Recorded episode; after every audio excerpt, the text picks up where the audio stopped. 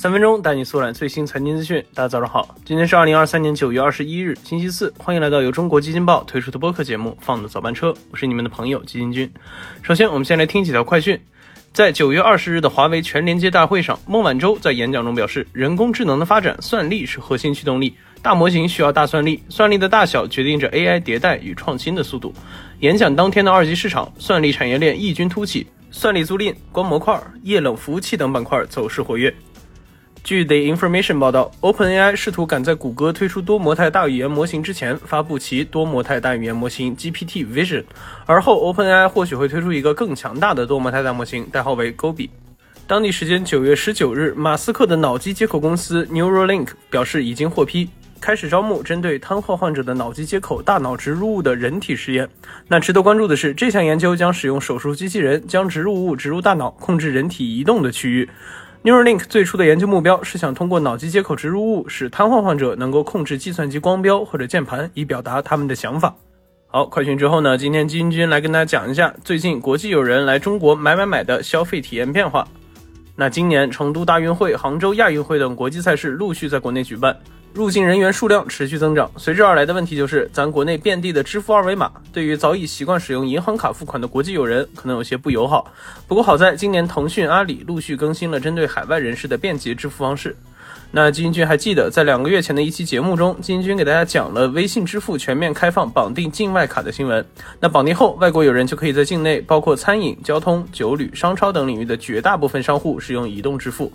那同时，外卡用户也可以使用扫码或者被扫码、小程序支付、免密代扣、APP 内支付等多种支付方式。而近日，蚂蚁集团的服务亚运计划也迎来了升级，通过阿里 Pay Plus 新增支持亚洲七个境外钱包在国内支付消费。至此，全球游客入境使用支付宝或十个境外钱包中的任意一个，均可以像本地人一样扫码付费，进一步提升了全球游客在中国的购物旅行消费体验。那咱来看看这个二者有啥区别哈？首先，微信支付的更新主要还是建立在外国友人手机里有微信 APP 的基础上，先下载了 APP，然后绑卡，然后就可以支付了。那支付宝的这个则是直接和亚洲其他移动支付平台合作，你想下载支付宝可以，但不是必要的。你用之前爱用的本国支付软件，照样可以在中国畅行无阻。但二者都有一些各自的弊端。微信就是在注册下载时会稍微麻烦一些，而支付宝的阿里 Pay Plus 方便是方便了，都不需要下载，直接跳过 Visa 等外币卡来结算。但是全世界那么多国家，那么多自己的本国支付软件，一个一个的谈下来，注定是一项浩大的工程。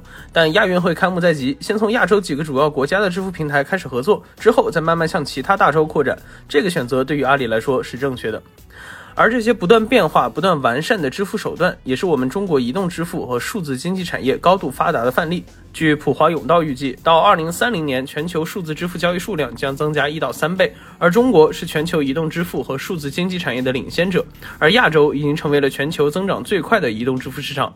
FIS 研究显示，二零一八年至二零二三年间，亚洲中国以外的数字钱包在电商交易的份额增加了一倍以上，在线下商户销售点的交易份额更是增长了六倍。那在我们的二十大中，政府也明确的提到，要大力发展数字经济，推动数字经济和实体经济融合发展。而今年多项洲际国际赛事活动在中国的举办，正是一个将我们成熟的移动支付体系推广出去的最好渠道。杭州亚运会也只是一个开始，那相信在未来还会有更多的移动支付黑科技的出现，让全世界更多人享受到移动支付的便捷。好，以上就是我们今天放的早班车的全部内容，感谢您的收听，我们明天同一时间不见不散。